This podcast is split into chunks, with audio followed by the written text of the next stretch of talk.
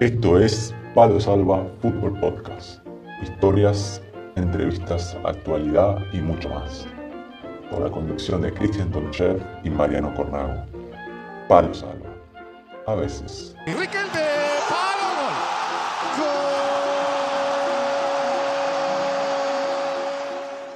Buenas a todos, bienvenidos al programa número 7 de Palo Salva. A veces estamos de vuelta para otro programa del podcast semanal y mi nombre es Mariano Cornago y estamos junto a Cristian Tonchev, el Chaquito, eh, para presentarles Palo Salva. ¿Cómo estamos, Cristian? Hola, buenas, ¿qué tal a todos? Buenas tardes a la, a la audiencia. Bueno, buenas tardes aquí, que ya han pasado las 12 pm Así que podemos decir buenas tardes por España. ¿Qué tal? ¿Todo bien? Todo tranquilo, todo tranquilo. Este, y para no, no cambiar la, la, tónica del programa, justo se me vino a la cabeza que dijiste 12 pm, hablar un poquito del tiempo, porque justo estoy mirando por la ventana y hay, hay un viento, estuvimos unos días con mucho viento acá, pero está el solcito, ¿viste? Pero eh, no se siente del todo porque el viento la verdad que es fuerte. Así que estamos un poco abrigados por acá. No sé por ahí. Bien, bien, bien, Mariano, bien. Bueno, para la gente que no ha escuchado los otros programas, Mariano se encuentra en Grecia, en Rhodes precisamente.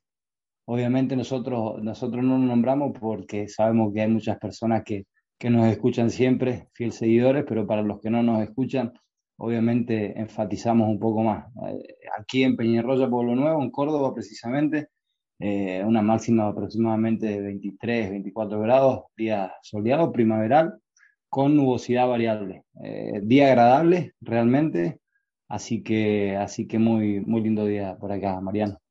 Y ya que nombraste, tener razón, a, a los oyentes le queremos agradecer, eh, como siempre, de a poquito cada vez somos más y la verdad que estamos muy contentos. le agradecemos que se vayan sumando de diferentes países. Este, así que también nos pueden seguir como siempre en eh, Facebook, en Instagram, en Twitter. Nos pueden mandar un, un email también. Nos quieren mandar, no sé, un email o contarnos algo, o darnos alguna idea. Eh, bienvenidos y, agradecerles obviamente. Sin dudas.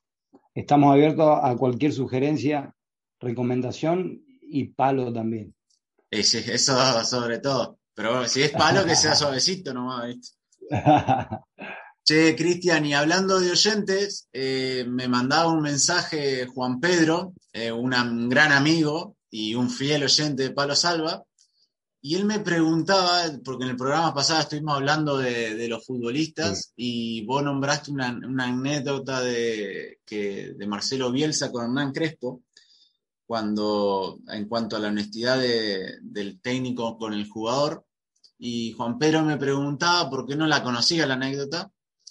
Y bueno, estuvimos hablando con vos y pensamos, en vez de contársela a nosotros la anécdota, qué mejor que el propio Marcelo Bielsa eh, le explique, le cuente a Juan Pedro de, qué se trata esto. Así que si te parece, vamos a, vamos a escucharlo al gran Marcelo. Dale, vámonos un grave error que yo cometí. Debe ser uno de los errores que, que no me perdono. A mí me tocó dirigir a un gran centroatacante que fue Crespo, que era un jugador muy, muy generoso.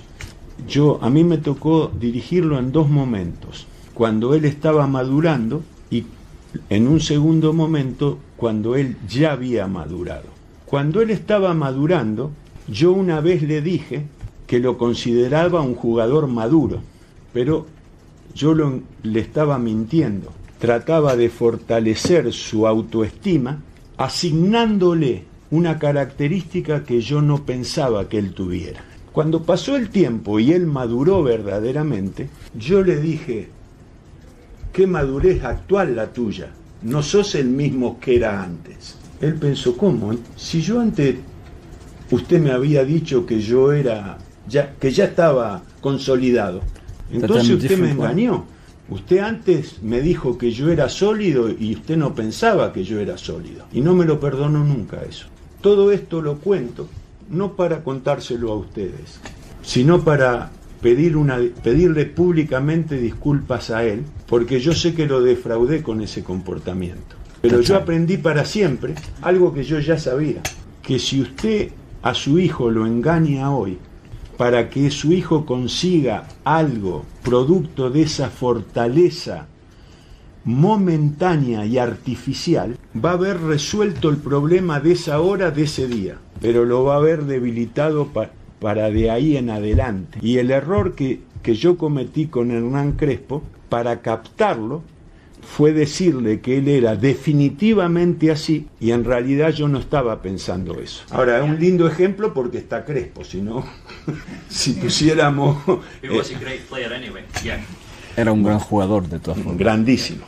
Y ahí pasaba Marcelo Bielsa de una forma excelente contando la anécdota con Hernán Crespo. Y nosotros en este podcast yo creo que somos bielsistas, Cristian, no sé qué pensamos. Sí, obviamente resaltamos los valores desde la, persona de, un señor del fútbol como es Marcelo Bielsa, y obviamente eh, habla mucho de él el saber reconocer los errores y, a través de los errores haber aprendido, así que ese es un detalle más en el cual uno se puede ver reflejado sabiendo eh, en qué puede mejorar y, tomando como ejemplo eh, esa situación, ¿no? Justamente hablábamos en, en, el episodio anterior acerca de qué lo lo que nos molestaba como, futbolistas y uno, y de ellos era la, deshonestidad de los entrenadores. Así que bueno, eh, la verdad que digno de aprender. Y bueno, si a alguien también le queda alguna duda sobre algo que comentamos, decimos, pueden hacer como Juan Pedro, nos mandan un mensaje y con todo gusto le, le respondemos el, el próximo programa. Y hoy tenemos una entrevista. ¿Y a dónde nos vamos, Cristian, hoy? Sí, sí, sí, sí, Mariano. Hoy tenemos un mochilero del fútbol, ¿sí? Así que nada, hoy nos vamos allí a, la tierra donde te encontrás vos, nos vamos para Grecia, allí donde se come unos buenos, unos buenos yogures, unos buenos quesos feta, así que bien nos podrás contar algo también de, aquella zona. Sí, el, yogur griego famoso, muy rico, con, le pone un poquito de miel, Chaco, eso a la mañana va y le pone un poquito de muesli, Impresionante. Qué ricura, ¿eh? Sí, ah, y el queso feta, ¿sabe lo que es? Pero se me está haciendo ya agua a la boca de nombrarlo. Y algunos, si, si alguno anda con C, acá también se, se toma uso y raquí. ¿Qué es eso? Y son como, el raquí es como una grapa, se toma después de comer, lo tomás como en un chupito, pero te quema, te quema todo, ¿viste? Este, Muy parecido al, puede ser algo parecido así al, al Fernet una cosa así, el, el raquí, y la, el, el uso es, muy parecido al aní español.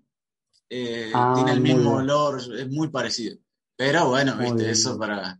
Te he tomado tres de eso y estás listo para la siesta, Chaquito. potente, potente. Y bueno, Chaco, le vamos a contar a la gente que, como ya estuvo, está grabada la charla, eh, como eh, se alargó un poco, porque el invitado tenía muchas cosas para contar, la vamos a dividir en dos. O sea que en el programa 7 vamos a tener la parte 1 y en el programa 8 vamos a tener la segunda parte de, la entrevista. Perfecto. Así que vámonos más. Dale, vámonos. Me gustaría que termines con un mito. Era el mundial donde te tocó jugar contra Inglaterra y vos estabas jugando en Inglaterra. En ese partido vos tirabas la pelota afuera a propósito porque tenías que volver a, Inglaterra. Eso es lo que cree mucha gente. Porque no tengo que terminar con ningún mito. El que piense eso es un estúpido, no es un mito. vos lo pensás, seguro. Esta es la entrevista de la semana en Palo Salva. Bueno, ya estamos de vuelta en Palo Salva y estamos listos para la entrevista del día. Y Cristian, ¿con quién estamos hoy?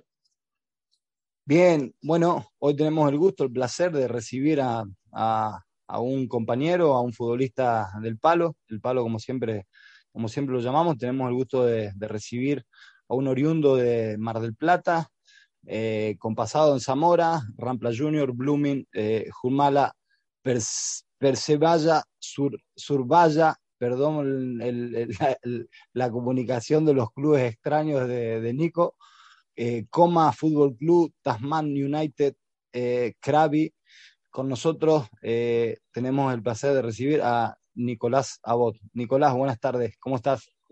Hola gente, ¿cómo andan? Un solo detalle ahí porque me van a matar en el pueblo. yo nací en Mar de Plata, pero estuve tres meses, o sea que solamente el documento dice Mar de Plata, yo soy de General La Madrid, es un pueblo del sur de la provincia de Buenos Aires. Lamentablemente el documento dice eso porque los viejos se fueron a buscar suerte y nací allá, pero no tengo nada. Lo único que de Mar del Plata tengo es que me gusta el mar y los alfajores. Buen detalle, buen detalle en, la cual eh, es información correcta. Así que eh, bien, bienvenida la, la información. Y yo no sé si, eh, porque nombramos los equipos, pero vos jugaste en, ahora con el equipo que estás actual, son 31 equipos, son 13 países y cuatro, y cuatro continentes. ¿Es así o estoy perdiendo alguno? Sí, tenemos, igual tengo el dilema ahí porque, bueno, en, en Persevalla, en Indonesia, no lo conté como país porque hubo un problema en el gobierno. Bueno, estuvimos tres meses y medio que jugábamos eh, amistosos, jugamos copas de, hechas oficiales, pero no de torneo, digamos, por llamarlo así, como decirte, no sé, la Copa Mar de Plata o así, pero nunca llegamos a arrancar el torneo porque, bueno, como a lo largo de mi carrera he tenido varias cositas como esta, fue el único año en la historia del fútbol de Indonesia que no se jugó oficial porque hubo un problema en la federación con el gobierno. Y ahí estaba yo. O sea que ha estado en un momento histórico del país. Sí, para malo, siempre es malo. Para malo. Entonces son 31 países, eh, perdón, 13 países, 31 equipos. Eso sí. Perfecto. Así, superó, superó o igualó el récord de Sebastián el Loco Abreu. ¿Cómo es? Ah, eh, eso empezó hace dos años un poco jugar con eso, yo me río, me divierto, porque bueno, Abreu es un fenómeno. Tenemos un par de cosas parecidas, somos dos loquitos que amamos el fútbol, que tomamos mate, pero entre todos mis 31 equipos no hago ni uno de los que hizo él. Un mundial, es un fenómeno. Pero bueno, a mí me sirve para que me conozcan mi historia y está bueno porque en este mundo del fútbol conocemos casi siempre los que triunfan en el sentido de, de la prensa, de la gloria futbolística, pero hay muchísimos jugadores que, que estamos atrás de la pelota, no solamente en el mundo, sino en, en Argentina, donde sea, que está bueno por ahí que se, que se conozca, ¿no? La historia también está bueno. Exactamente. Entonces, para, para, para los futbolistas del palo, o sea, vos sos nuestro Sebastián Abreu. Vamos, esa me gustó. Ahí está, ahí, me gustó. Para, para, el fútbol terrenal, digamos, no el de la grande elite. Exactamente. Eh, nuestro Seba Abreu. Sí, señor, sí, señor. El, remador, el remador. ¿Cómo te definís vos? ¿Un remador? Leí por ahí el mochilero también del fútbol. Sí, hace un par de años empecé a bromear con eso porque, bueno, también yo como todo jugador siempre tengo los sueños de jugar en la grandes ligas. Obviamente ahora con la edad se, fue, se fueron perdiendo, aunque siempre puesto la parte futbolística antes que lo económico, digamos, buscar lo más profesional o lo más parecido al mayor nivel que pueda jugar, porque, bueno, se disfruta de esto que, que amamos, ¿no? Pero bueno, yo me empecé a decir el mochilero del fútbol porque se empezaron a abrir puertas de viajar mucho, mucho y, me pareció bueno porque es verdad. Eh, lo que tengo, lo que tengo en la mochila y he estado, no sé, el año pasado, no, bueno, con la pandemia, perdón, el anterior, un viernes en Australia y el lunes estaba entrenando en Tailandia y así, así voy. Inesperado el destino que, sigue. Eh, tu último, bueno, vos jugaste en Argentina en varios equipos, tu último equipo en Argentina fue Olimpia y de ahí pasás, ¿cuál fue tu primer equipo en el exterior?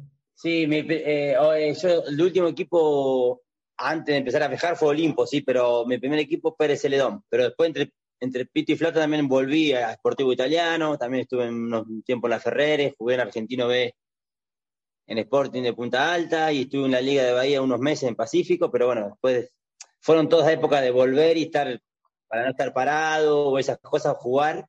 Pero bueno, a los 20 arrancó la movida de viajar y mi primer equipo fue Pérez Celedón en Costa Rica. Vos cuando llegás a Costa Rica, tu primer equipo, tu primera experiencia, vos ya veías o sentiste, dijiste, bueno, la verdad me gusta esto, voy a intentar, por ahí por lo que vos decís, buscabas dar un salto de tal vez a una liga mayor y a la vez dijiste, la verdad, esto de viajar, jugar en otro país, me gusta, conocer otra cultura. Eh, de arranque yo ya a los 15 años empecé a viajar para jugar en otras ligas y demás, como que ya me empecé a sentir el gustito.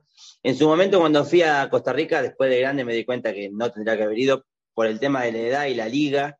Me llevaron medio diciendo, no, que te van a ver de México, bueno, México es una liga importante yo con 20 años sabiendo de Olimpo pensé que podía llegar a pasar, sabiendo mis limitaciones, que no era ningún crack, por ahí remarla por otro lado, que siempre se puede. Pero no, no, no había empezado todavía esa locura de decir, le metemos los viajes, porque bueno, siempre como te digo, tuve una carrera de mucho altibajo, pero siempre apostando a lo profesional al máximo nivel que se pueda, obviamente. Sabiendo las limitaciones y sabiendo que muchísimas veces no depende solamente del jugador. Obviamente en el fútbol las circunstancias muchas veces hacen que tengas que cambiar de equipo y tal vez no siempre es lo ideal cambiar tanto de equipo. Entonces, vos cuando terminás de Costa Rica, empezás a viajar, eh, ¿volvés a Argentina o enseguida ya te vas, eh, digamos, cruzás el charco para, para Italia?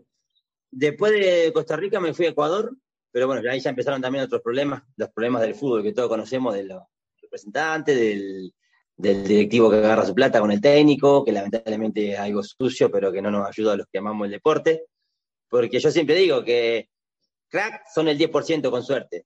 Eh, después el 20% son distintos y el 70% son jugadores normales que tienen representantes y están entrenados, esperando el momento y lo aprovechan porque me pasó ya varias veces en mi carrera y, sé que no soy el único caso que ha pasado.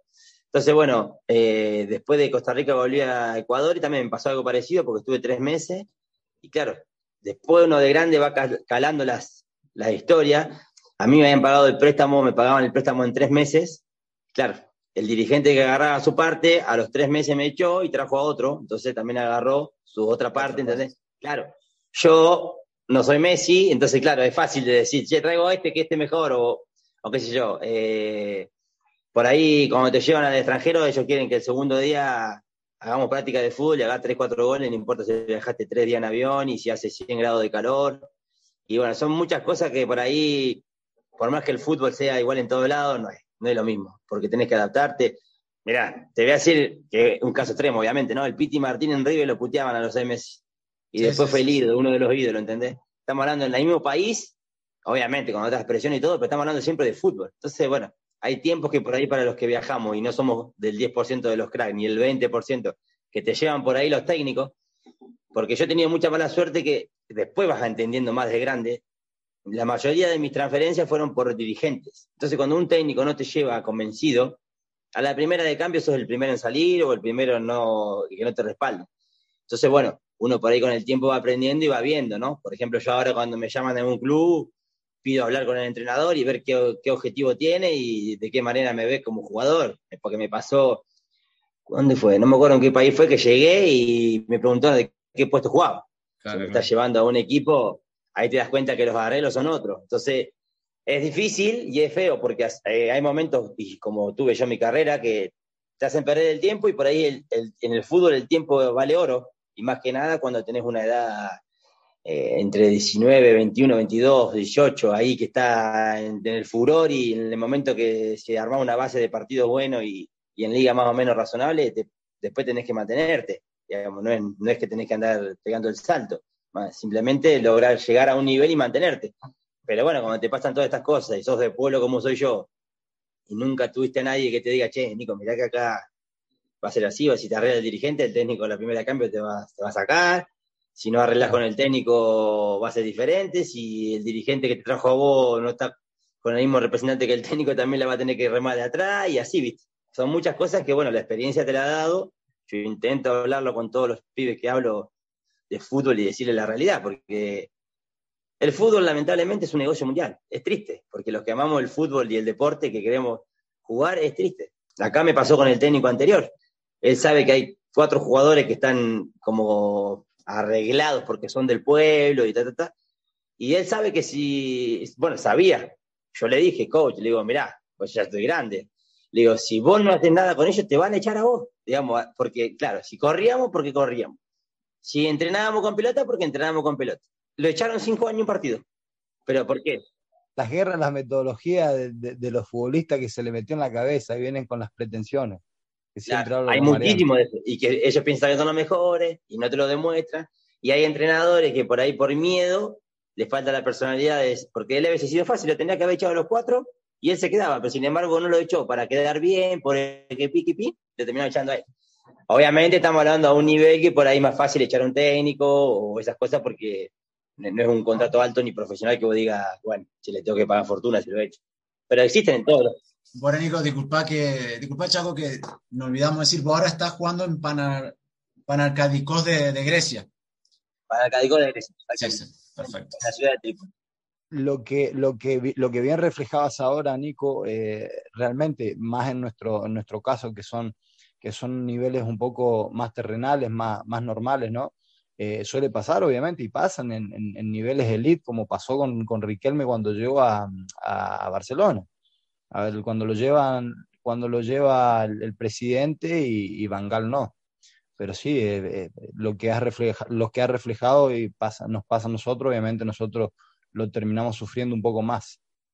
Sí, aparte, es que yo, vos sabés que, por ejemplo, vos, dijiste el, ejemplo claro, Riquelme, después sabés que de ahí se lleva al Villarreal o donde sea, nosotros que somos más de remarla y que jugamos en el próximo equipo depende de lo que hicimos en el equipo anterior prácticamente, porque es así, hoy en día se maneja así. Che, ¿dónde jugaste los seis meses pasados o el año pasado en Grecia? ¿Cuántos partidos? Cinco. ¿Cuántos goles hiciste? Diez, o lo que sea, ¿entendés? Y depende de eso vas rebándola, no tenés una espalda que decís, bueno, o gano fortuna que decís, bueno, me, me, como seis meses, no importa, en este club que es un desastre, pero entonces la remamos de otro lado. Lo que decía un compañero, tenía un compañero que decía, la renovación se gana los últimos 10 partidos. Exacto, al final siempre lo más importante. siempre, lo que pasa que, bueno, por ejemplo, en mi, en mi caso, yo soy delantero. Yo, está bien, no importa, si al final termino haciendo goles, espectacular, pero si yo ya tengo, antes de los últimos 3, 4 partidos, tengo 6, 7 goles, ya tengo un plus de seguir estando bien. Obviamente que la imagen más importante es siempre la última. Y vos dijiste que finalmente no trabajás con representantes, pero en el inicio tuyo, cuando fuiste a Costa Rica y Ecuador, ¿tenías un representante o te llevó alguien? La única vez que tuve un representante fue en Costa Rica, firmado. Yo al toque me di cuenta, bueno, después de Olimpo, que pasé varias experiencias, lo que yo pienso todavía, esto que le decías que el 10% son crack, el 20% más o menos viene, y el otro remadores, para un representante, si vos no sos su de espada, te va a dejar para lo último. Y en al nivel que manejamos nosotros, estando en segunda y tercera liga, no te pones las pilas vos mismo. Tenía un amigo yo muy bueno de mi pueblo que jugaba en Racing y bueno, lo tenía, en esa época lo tenía Mascardi, que manejaba todo, pero claro, Mascardi tenía a Verona, a Riquelme, a Saviola, y dicho y hecho, después de ahí, de Racing le mandaron a jugar una B Metro, ya que es difícil, eh, después le dijeron, no, te, vamos a conseguir, te vamos a conseguir, te vamos a conseguir, y así, así, y lo dejaron hasta lo último, no le consiguen nada, o le consiguen algo por contacto, pero tampoco no por necesidad, con 21 años tenés que jugar, no tenés que ir a tener un sueldo. Y dicho y hecho de paso, después dejó de jugar. Y es preferible no tener o tener a alguien que vos seas sus, sus principales cartas antes que tener al mejor y ser la, la, cola, la cola del león, ¿no? Porque después el tiempo en el fútbol, lo que decía antes, para mí es fundamental cuando vos arrancás tu carrera y todo, tener tu base de partido, tu, experiencia y, empezar a hacerte un nombre para poder después, de última, laburarlo vos con otra gente. Pero bueno, siempre yo tengo de representante, pero nada firmado. Digamos, también por eso me manejo con la gente que me manejo. Bueno, vos me querés conseguir club, yo te firmo para ese club, y vos agarrarás tu parte, me, me decís, no sé, Nico, tenés tanto de sueldo, esto y esto, ¿te, te gusta? Sí, bueno, después, si esa persona se saca, no sé, y te aparte el doble que yo, bueno, yo ya he aceptado la regla. Siempre con representante, lamentablemente, porque, bueno, capaz que en algunos niveles podés llegar a hablar directamente con un presidente, pero por lo general siempre están metidos los managers, el contacto del contacto, que siempre se queda con alguna viaja ahí, en la pasadita. Es un mal necesario, dijo un entrenador que tuve. Sí, y lamentablemente sí. El tema, ¿sabe cuál es? Para mí, ¿eh? Que no son inteligentes a veces, porque ellos en vez de, apostar a hacer un trabajito, ellos quieren agarrar su platita y rápido y después se borran. O después, porque hay que ser también la parte humana de, este jugador, sí, te dio, te dio ganar guita, bueno, no te cuesta nada llamarlo cada 15, 20 días cómo va, cómo está el partido, cómo va el entrenamiento. Ellos lo único que les importa es meter jugadores, jugadores, jugadores, agarrar plata y después, claro, si no sos ese porcentaje de crack que le va a dar mucha guita, ya buscan otro y ya, y así. Para mí se maneja muy mal, pero bueno. Nos toca, nos toca esa parte. Hablábamos el otro, en un programa anterior de, sobre eso, sobre todo porque hay muchos casos que, además de lo que vos decís, sacan una parte del club, muchas veces te piden el 10%. Entonces, no te llaman en todo el año y si no te llaman para pedirte la parte que, que les falta por cobrar, digamos. Olvídate que si, que si tiene que cobrar te van a llamar hasta el último día o te van a venir a visitar. Sí, sí, Y yo no hablo de cosas materiales, porque a veces muchos jugadores piensan, no, este me representa, me tiene que dar botines, me tiene que si estás hablando de un nivel de un jugador grande que va a llegar a algo, bueno, pero si vos estás en un nivel más o menos, a veces no es necesario ni con cosas materiales, es ver un partido, es llamarlo, che, te lo pasan por internet, miralo, eh, después cómo te vio, o detalle, que sabés que va, te está acompañando. no que solamente agarró su plata y se borró. Bien, Nico, eh, antes de continuar, vamos a hacer un poco de, retroceso un poco en tu vida, en tu carrera, sí, y generalmente me gusta mucho cuando uno va conociendo a las personas, llegar a, la parte inicial, ¿no? Y sería bueno que nos cuentes un poco tu, comienzo, ¿no? Me, dijiste que, que, habías nacido en Mar del Plata, estuviste tres días y te fuiste a General La Madrid. Contar un poco el, sobre el Nico, el Nico niño, el Nico que, comenzó a rodarse de la, pelota, el barrio, el fútbol. contanos un poco de tu, niñez y tus inicios. Mira, bueno, en realidad, eh, después de Mar del Plata, los tres meses, mis viejos se fueron a La Colina, que es un pueblito al lado de La Madrid, que estuvimos siete años, es dentro del partido de La Madrid, y mi, mi viejo, en Buscavida, un fenómeno que sabe hacer todo, en un terreno enorme que había, lo limpiaron, hicieron una cancha de fútbol 7, una cancha de pádel, una pileta, todo cosas para alquilar, ¿no? Mi madre maestra. Y ya ahí arrancó. Imagínate, si en el patio de tu casa tenés una canchita y con dos hermanos mayores que yo, la pelota todo el día. Obviamente me cagaban porque me mandaban al arco, pero bueno, era más chiquito yo. Y bueno, a los, siete años nos fuimos para, para la Madrid, que bueno, en Colina no había equipo de fútbol, y empecé en Racing de General a Madrid. Tuve la suerte, en esa época el pueblo, por ahí, había, hay mucha, muy buena gente en el pueblo, pero relacionarse con gente para que sepa de fútbol más que del pueblo es muy difícil, porque todos los entrenadores en esa época eran ex jugadores o profes de educación física, que para el pueblo está bien, pero si hay algún chico que quiere superar algo más o hacer un paso más, es difícil.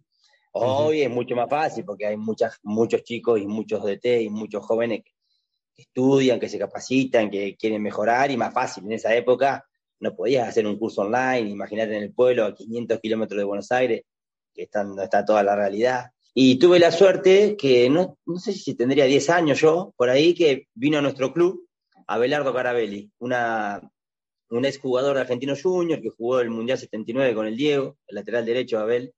Y bueno, se notó la mano, obviamente, de que aparte de ser un buen entrenador, él tenía la experiencia de haber jugado en Argentino Junior, en la selección, en equipos de afuera, y saber manejar y querer enseñarnos otras cosas que por ahí la gente del pueblo no podía por, por falta de capacidad.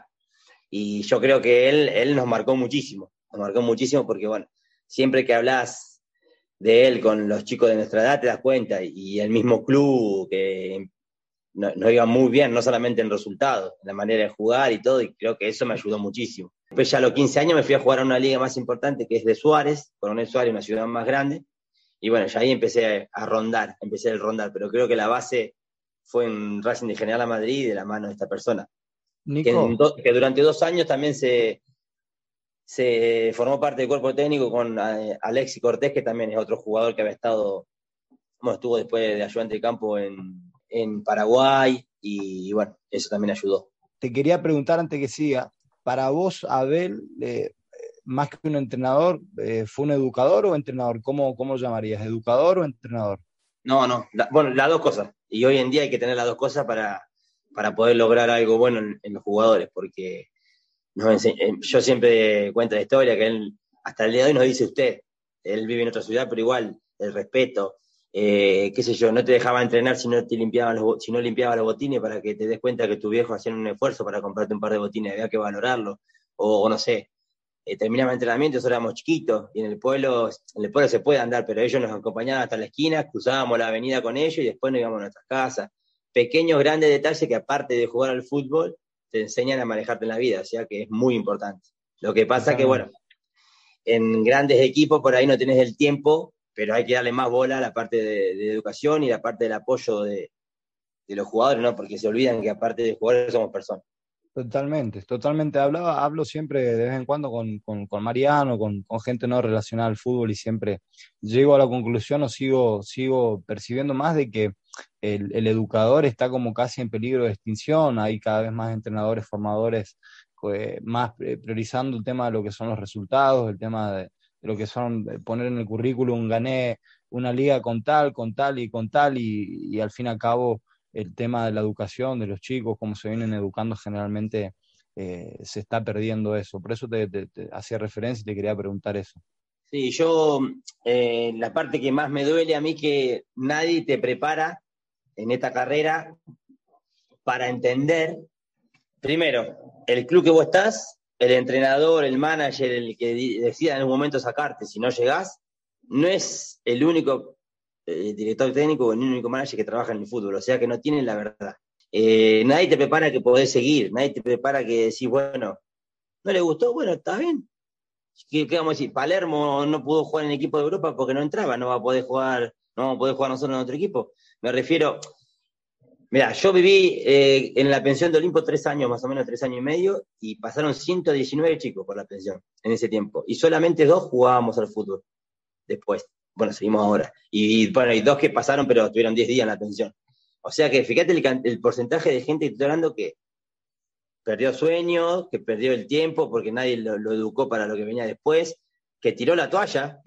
Totalmente. Yo, yo, yo te digo la verdad, yo siempre fui un remador, pero de esos 119, no sé, 50 eran mejores que yo. Es la realidad, yo soy siempre una persona sincera. pero si nadie te prepara, claro, mi realidad era que yo a los 15 años ya había empezado a andar por otros lados, me la rebuscaba, eh, la remaba para poder jugar, entonces como que no tenía nada servido, seguí, pero la mayoría de la gente que por ahí llega a un club o la puerta grande, por llamarlo así, y a los seis meses el técnico no le gusta, o pone otro, o es suplente, no estaban preparados para el después. No estaban preparados para el después de entender que no, no todos los técnicos saben, eh, tienen la, razón. Mirá, te voy a contar una historia, dos historias que son lindas. Una, eh, yo tuve un entrenador, eh, Sergio Hernández, en Olimpo de Bahía Blanca, que lo tuve todo el tiempo que estuve yo ahí, ¿viste? Y salimos campeón en la liga, yo anduve bien, Olimpo fue uno de los mejores momentos míos. Y yo después me fui.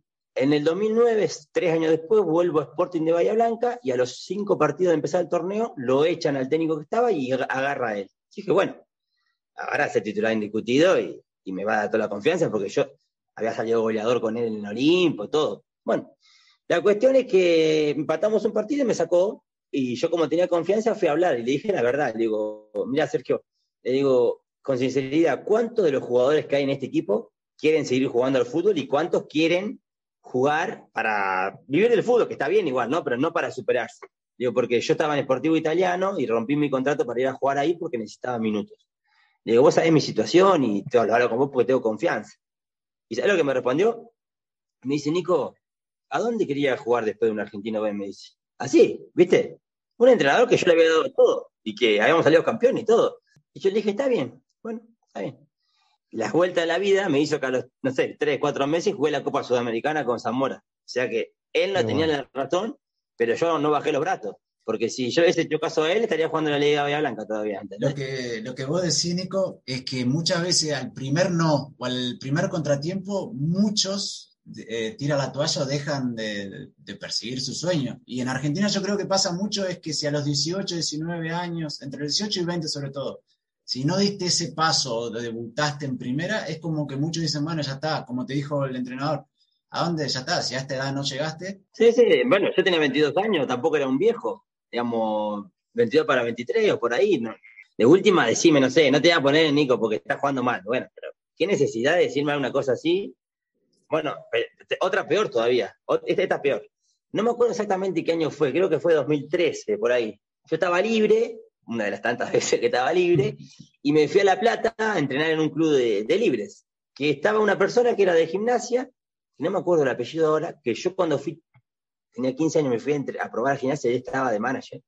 Hice siete goles en tres partidos y no me dejó en el club, ¿viste? Y no me hizo ni volver. ¿Pero por qué? Porque yo me tomé el tren, fui, hola, hay prueba así, ¿de qué jugás? De nueve, espérame ahí. Hice siete goles en tres prácticas y no me hizo ni volver. Vos decís, dale, que sea, hice un gol de chilena, en mi vida hice un gol de chilena. Un golazo de zurda, me acuerdo como si fuera hoy. Y vos sabés que dio la casualidad de que como ocho años después, él tenía un centro de, jugadores libres que por medio de un amigo me contactó y, me, me a entrenar, me viniste a entrenar que hay dos equipos, un equipo para mayores y el otro que son más o menos 20 por ahí y que buscamos jóvenes para, para foguearlos. Yo pagaba para entrenar ahí. Entrené dos semanas y me dejó libre, o sea que quedé libre de los jugadores libres, pagando para entrenar, ¿entendés? Y, bueno, y vos decís, ¿Cómo pueden pasar esas cosas? Y bueno, ¿yo qué hice? Yo no, a mí me pasó por una oreja, me entró la otra, porque después jugué en la primera de, Bolivia, en la primera de Uruguay, pero viste, son cosas que tenés que estar muy fuerte de mente o tenés que estar muy seguro de lo que querés o lo que te apasiona, porque la gente, ellos no se dan cuenta que están matando la ilusión, prepararnos, prepararnos. cada vez que vengan chicos nuevos, charlar, che, mirá, somos 25, de acá van a llegar uno o dos de la realidad, pero el fútbol sigue, hay otra opción, hay otros entrenadores, hay otras ligas. Ellos, ellos, para ellos, si vos no sos el crack que la va a romper y el club va a sacar 5 millones de euros, no servís. Y no es así, porque tenés vida en el promedio. Venimos generacionalmente, venimos bajo, bajo enjaulados sobre ese pensamiento, nosotros, el pensamiento existista vendría a ser de la sociedad, ¿no? En el que si no, eh, que si no jugás en la primera de Boca o de River y si no ganas un mundial, como Diego Armando Maradona, no sos nada. Y realmente y como bien decías, eh, se deja de educar al chico eh, eh, poniéndole en la mesa las realidades, sabiendo, aceptando la limitación de cada uno, pero como bien decías, la posibilidad de seguir creciendo, de seguir buscando desarrollándose en diferentes ligas, países y demás, porque al, fin y al cabo no tengo dudas de que si hoy te pregunto a vos, Nico, ¿qué es lo, qué es lo que te llevas, como bien decías antes, todo, todo lo recorrido que has pasado? No, no, no la copa que has jugado, sino todas las experiencias que has tenido, o bien la que, las, cosas que estabas contando antes cuando antes de, grabar con el utilero, eh, son, son esas cosas que te enriquecen a, la persona y la cual generalmente te, te, da paz y tranquilidad de, haberlo dado todo. Sí, es lo que nos llevamos. Somos, yo siempre decimos, somos momentos y es la realidad. Sí, a todos nos gusta estar bien económicamente, sí, pero ¿cuánto precio pagás de dinero para perder el tiempo de vida o en disfrutar? Eh, para mí, yo tengo otra mentalidad, obviamente que capaz que la vida me dio así, pero estamos muy equivocados en la sociedad porque pensamos, bueno, el mundo capitalista es la realidad, pero pensamos que la mejor persona es que tiene, trabaja cinco meses para comprarse un teléfono para que tenga la manzanita puesta atrás y la gente vea que tiene la manzanita, estamos todos locos. O criticamos a Messi o a Higuaín, ¿me entendés? Desde el sillón de la casa tomándose una cerveza. Entonces, dale, no seamos malos. Sí, yo estoy de acuerdo sobre todo lo que vos decís, Nico, porque si al 90% de las personas que quieren jugar al fútbol les pasa lo que te pasó a vos, el 90% hubiera dejado, no hubiera seguido intentando. Entonces lo que vos decís, hay que estar muy preparado y esa preparación no se da porque el otro día hablamos con Cristian ya desde juvenil o de un poco más joven, ya como que somos un poco egoístas, porque si no sos vos el 9, va a ser otro, entonces es como que todo el tiempo ya estamos compitiendo y muchas veces los entrenadores, lo que vos decís, no te educan o te tratan como, bueno, vos me rendiste, hiciste tres goles, todo bien con vos, el otro que no hizo goles, no le hablo, no le hago mucho caso porque no me sirve. Entonces se ha perdido un poco la sensibilidad y, muchas veces mucha gente lo sufre, otros son muy fuertes, como en tu caso, que pudo seguir y salir adelante, pero hay muchos que quedan en el camino porque no pueden soportar eso. Con respecto a eso, que yo tampoco sé en realidad la fuerza de dónde la saqué, en el sentido, porque a mí tampoco nadie me agarró y me puso a los 15 años sobre la mesa, chénico, mirá que el fútbol es así, así, así. Los viejos siempre me enseñaron a, luchar por todo, eso sí, desde el habla hasta el ejemplo, y yo siempre la remé porque me fui a probar a 1500 clubes y nunca quedé en ningún lado, y seguí, seguí. Capaz que la vida misma me hizo a pequeños golpecitos el caparazón para entender algunas cosas. Pero bueno, relacionado a lo otro, yo no lo conozco a Bianchi, pero dice que Bianchi logró muchas cosas las que logró porque se trataba y tenía mejor trato con los suplentes que con los titulares, cosas que muchísimos técnicos no entienden. Que, el que está jugando va a estar siempre contento, el problema es el otro. ¿Y qué pasa? Menos nivel tienen los suplentes porque están bajoñados, menos nivel tienen los titulares porque no hay competencia. Y la competencia hace que, que saque lo mejor de vos, y la realidad. Totalmente. Totalmente. Y después, Nico, entonces, haces en Olimpia esos tres años y después, ¿qué, ¿cuál es el siguiente paso que das?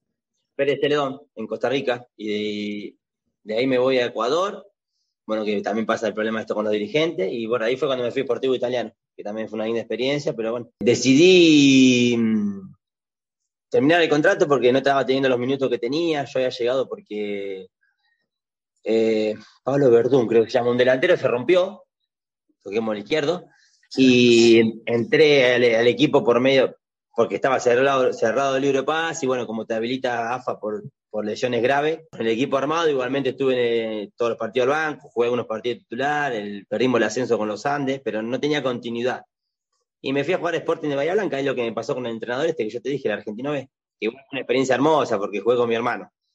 Que bueno, bueno, mi hermano para mí siempre fue mejor que yo, pero él muy débil de la mente en el sentido de mi hermano cuando la agarraba, Maxi la agarraba, y si la primera dos o tres pelotas la hacía bien, jugaba para 10 puntos. Si la perdía, dos. Pero cuando estaba motivado la rompía toda. Pero bueno, también eh, no se bancó algunas cosas de este ambiente que también yo lo entiendo porque de que hablábamos hoy, de que, de que no, los que no son a gran nivel tienen que comer cosas que. ¿Terminó dejando el fútbol tu hermano?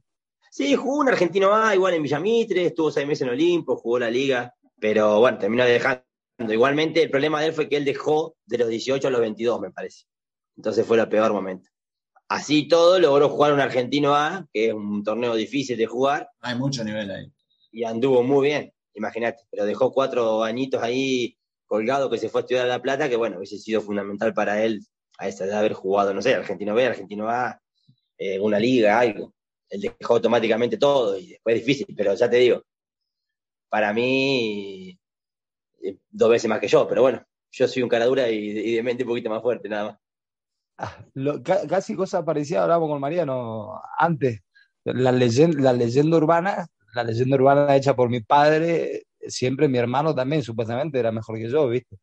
Y lo mismo, muy parecido a lo que vos contabas, él terminó dejando por ciertas cosas y al fin y al cabo también somos muy parecidos en esto de, de pelearla, de, remarla, pelearla, pelearla, de estar pintado en, un, en, clubes, de, de, pelearla. Y bueno, estamos y llegamos a donde, donde hemos llegado, hemos disfrutado y, nada, por haber, por haber persistido y seguido adelante con, con, los sueños, ¿no? Y se hace la cabeza dura, como bien decías antes vos. Sí, yo lo que, a mí la parte que no, no la voy a entender nunca y no me gusta, es que también parte dirigencial, ¿no? Que nosotros jugamos al fútbol, sea por un peso, 100 o 50, pagame el peso, el 50 o los 100, no por cómo andamos o cómo anda el equipo, o que esa es una cosa que yo le, ya le he dicho, he, estado charlando con dirigentes, por ejemplo acá, y otro le digo, si ustedes no van a pagar el sueldo, porque sabés que, primero, si tenés 10, no contratés por 20, porque tenés 10, primero. Después, si querés eh, tener al jugador contento, no le digas que le vas a pagar si no la tenés a la plata. Más vale pagarle menos y decirle, che, te voy a pagar uno, pero por partido ganado, dos, y por, no sé, un gol, tanto. Entonces hace que el nivel del jugador sea más alto, estamos hablando en, ligas que por ahí no tenés el contrato avalado por FIFA, ¿no? Sí, sí, sí. O, bueno, igual a mí me ha pasado cosas que el contrato avalado por FIFA hasta en otro país te dejan tirado. Me pasó en Ecuador, me pasó en, Letonia, o sea que nunca te dan la seguridad de nada. Pasan los grandes equipos que a veces están atrasados, si, si están River estaba atrasado con 200 millones de sponsors y todo el mundo, ¿entendés? Es normal. Pero bueno, es una cosa, nosotros trabajamos todos los días, entrenamos todos los días para, si vos me, decís que valgo dos y me, pagás, me querés pagar dos, pagámelo, porque yo a entrenar todos los días y juego todos los días y dejo lo máximo. Después los resultados los queremos todos. O Nico llega, perdés un partido y lunes, martes caen los directivos, bueno, no se va a cobrar acá hasta que no se gane. No, es terrible. Yo fui yo la semana pasada porque, bueno, acá con esto de que la pandemia, unos llegaron primero, llegaron después, vamos a cobrar en diferentes fechas. Y yo ya había llegado hace un mes y una semana y yo hablé para mí. Porque le digo, mirá, yo estoy acá en otro país, yo vine dos semanas antes que el resto, ¿cómo va a ser? No, te pagamos el lunes, me dijeron, ¿viste? Y yo digo, hmm, el lunes después del partido. Le digo, mirá que yo no quiero tener problemas si ganamos o perdemos. Y vos me prometí el lunes, yo el lunes venía a buscar la plata. Le digo, porque ya sé cómo es el fútbol, ¿viste? No, no, no, quédate tranquilo, quédate tranquilo, me dice. Bueno, cumplieron, cumplieron. Cumplieron, te quería preguntar, pero, quería preguntar sí, pero ganamos, pero ganamos, ganamos ayer. Eh, Nico, te quería hacer una pregunta un poco relacionada a todas estas cosas que uno, que uno experimenta, uno pasa, obviamente eh, muchas de, las cosas son un poco más negativas que positivas, en el cual nos deja muchas enseñanzas, ¿no? ¿Has vivido experiencias sobre arreglos de, de, partidos y esas cosas en alguno de los países de, clubes? Sí, me pasó en Letonia, pero obviamente yo no sabía. Digamos, por ahí en algún momento sospechamos, a lo último, cuando empezamos a entender algunas cosas, pero por cabo suelto. Y cuando estás en países que están en otro idioma y te pueden estar hablando al lado tuyo de cualquier cosa y no te va a enterar. Después, uno inocente, pensando que no existen esas cosas, eh, decir, ah, pero la Juventus lo mandaron a la vez por arreglar partido. Ah, pero este hacia esto, ah, este hacia el otro. ¿Y por qué cuando llegamos fuimos un equipo de Letonia, hace una pretemporada, un hotel de cinco estrellas Marbella, contra el Dinamo de Kiev, el Bulgaria de Sofía y un equipo árabe? Si ellos tienen millón y nosotros somos un equipo, un cuatro copas. Ah, y viste, y empezá, y empezá, y empezá, y decís, ah, con razón aquel, mira que el boludo no habla nada, tiene un celular que no tiene ni, cámara ni WhatsApp. Ah, y con razón. Y viste, y así que te cuando decís, Y después sí. sacando cuenta. Qué triste, loco. Y justamente ayer hablaba, no, anteayer hablaba con uno, la pasamos mal ahí en Letonia, pero también tuve la suerte de estar con argentino y con cuatro de ellos somos como hermanos. Entonces voy a decir, a veces los momentos malos también te da cosas buenas. Porque capaz, que si estaba, capaz que si estaba todo bien, teníamos buena relación nada más. Pero estuvimos tan mal que nos hicimos como hermanos, ¿viste? Se unieron. yo, le, decía, ¿qué pasó con ese club? Digo yo, ¿viste? Porque él está en Letonia ahora, se casó con una letona y está, él está dirigiendo en India, pero bueno, volvió a estar unos meses con su pareja en Letonia. No existe más Nico Asañare. Después se llamaba, no sé, Yurmala CC en vez de FC. Y después de dos años también desapareció. O sea, Nico, que yo estaba, estaba buscando, estaba repasando el equipo donde había jugado. Y claro, en tu currículum aparece el nombre del equipo de, de, Letonia y ahora cambió el nombre y el escudo. Todo, todo, todo, No cambiaron el pasto de la cancha porque no pudieron, pero si no lo dicen ellos también. Che, Nico, pero vos en algún momento, mientras estabas en el partido, ¿te diste cuenta de que, no sé, algunos compañeros estaban haciendo algo raro o solo después no. ataste cabos y... El último partido del torneo, eh, que jugamos contra el puntero y yo hice un gol en los 20 minutos del primer tiempo, el capitán, cuando fuimos a festejar al córner, me dijo, no tendrías que haber hecho el gol ahora. Y yo me reí, porque diciendo, eh, diciendo. Y después agarrando los cabos sueltos, claro, entendí. Después nos contó el arquero que apostaban en vivo eh, ese partido faltaba, no sé, 10 minutos y perdíamos 3 a 1 y terminamos perdiendo 7 a 1 en los últimos, no sé, 8 minutos, que apostaban en vivo, eh, digamos, la cuota sube, después empecé a entender muchas cosas, claro. No paraban el autobús los defensores, ¿eh? No, vos sabés que yo después miraba los videos y digo, qué hijo de puta. Los defensores, el central, ¿qué hacía? Cuando sabía que estaban por dar el pase, digamos, la asistencia, metía dos pasitos para atrás y salía como a marcar. Claro, en ese interín quedaba reenganchado, el otro estaba habilitadísimo mal. Claro, entonces no quedaba tan alevoso. Y vos decís, loco, mirá hasta lo que están pensando, porque tenés que. ¿Cómo hace pensar para. Manejaban la política. Así, en esos detalles, vos decís, no, no, no. Y un montón de cosas que después decís. En su momento nosotros sabíamos que había algo raro, pero cuando estábamos sospechando de algo raro así, que no podíamos terminar de entender, se fue el presidente, vino un presidente nuevo, vino un técnico que jugó con el Bati en, la, Fiorentina, que jugó en la selección de Rusia, y yo digo, bueno, este, si están las cosas medio turbias, no lo va a hacer. Era su nombre, no se va a asociar, ni mucho menos por un equipo acá de Letón, de Letonia. Sí, igual. Encima el loco después, yo en su momento no hablaba mucho inglés tampoco, y uno de mis amigos me, por ahí hablaba y decía que entró un partido y dijo, viste, che, si alguno está haciendo algo raro, yo mismo lo voy a sacar a patada de este equipo y lo voy a denunciar, viste. Sí, si también estaría remetido él. ¿Viste cuando decís? Pero bueno. Claro. Y se hablaba ahí en el vestuario, por ejemplo, como en este caso dijo tu compañero algo, pero se habló alguna vez, che, está pasando algo raro entre ustedes, entre en general una, charla de equipo, ¿se, planteó el tema o era como, estaba la sospecha? Fue raro. Fue raro porque, bueno, éramos un montón de argentinos que obviamente se fueron casi todos porque no pagaban. A mí en un momento me dieron unos mangos y porque necesitaba jugar, que mi objetivo era irme a Indonesia, necesitaba tener el pase en un equipo de primera, de cualquier liga, porque Asia tienen algunos países, tienen reglamentos de las federativos, que tenés que venir de una primera división o segunda, depende del país. Por ejemplo, de Argentina hasta segunda podés. Es una estupidez, porque si venís de la primera de Haití, la primera de Haití podés ir porque venís de la primera, pero la primera de Haití es como la de Argentina, o menos.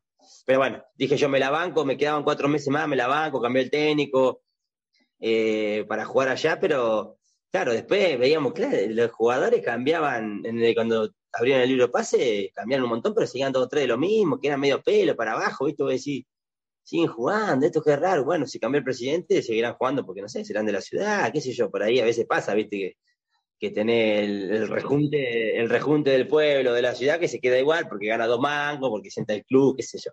No, nada que ver. Muy ingenuo la parte nuestra. Y vos, Nico, también jugaste en Gozo, ¿no?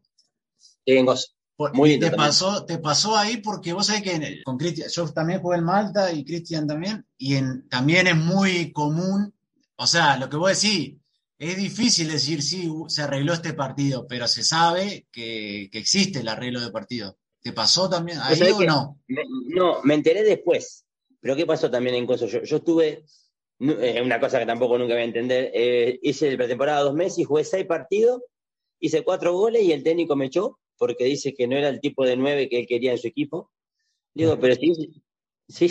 El Malta, el Malta y Gozo, yo, creo que va Messi y lo hacen probar eh, tres meses. Le hacen hacer prueba tres meses. Es el único lugar en el mundo, yo creo que es impresionante.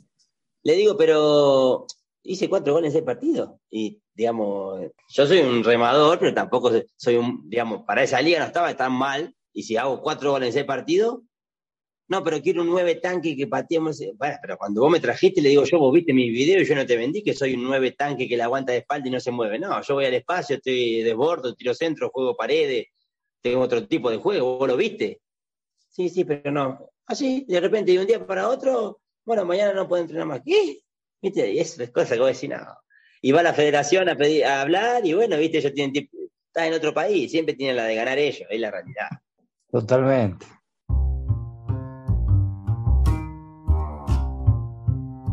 Estás escuchando, escuchando Palo Salva. Palo Salva. Ahí pasaba entonces Nico Abot, una, la primera parte, eh, la segunda parte la tendremos la semana que viene. Y la verdad que muy, muy, muy, muy buena la entrevista y todas las cosas que, que nos contó Nico y todavía las que falta por contar y sus experiencias y su tenacidad para seguir y pelearla y lograr sus sueños y sus objetivos. Totalmente, totalmente. Valores paralelos en el cual nos, sentimos identificados, en el cual, como se lo decíamos a él, es del mismo palo, del palo del fútbol terrenal, del palo del palo nuestro. Así que la verdad, eh, esta primera parte muy, muy enriquecedora y sobre todo la, las experiencias y, todo lo que, lo que con él lleva en esa mochila, ¿no? Así que muy buena, parte, muy buena eh, primera parte. Me quedo con las ganas de seguir escuchando porque muy, muy interesante y en los lugares que han dado. La verdad que gracias a, este podcast hemos hablado con mucha gente que ha estado en lugares que, que uno a veces escucha y se interesa y piensa, la verdad que hubiera estado, sí, hubiera estado muy bueno jugar o, estar por esos lugares, así que también nos da esta posibilidad de, recorrer con ellos esos lugares y conocer un poco más la, las ligas a las que jugar. Así que bueno, Cristian, eh, agradecemos a todos de nuevo, eh, les recordamos que nos pueden seguir en las redes, que nos envíen eh, un mensaje, una consulta o que nos den alguna idea si quieren y para lo que, para lo que sea estamos disponibles. Así es. Gracias a todos los oyentes, gracias por acompañarnos. Esperamos haber cumplido nuestro, nuestro objetivo del, episodio 7, hacerles y hacernos compañía y obviamente hacerles oír un poco más allá de lo que es el, fútbol, el fútbol terrenal. Así que nada, un abrazo Mariano, nos vemos la semana que viene. Dale, otro para vos, Cristian. Nos vemos. Abrazo. Chao, chao. Reza, implora el calero, el arquero de Colombia. La orden de Aquino. El loco Palo. Esto fue Palo Salva. Palo Salva.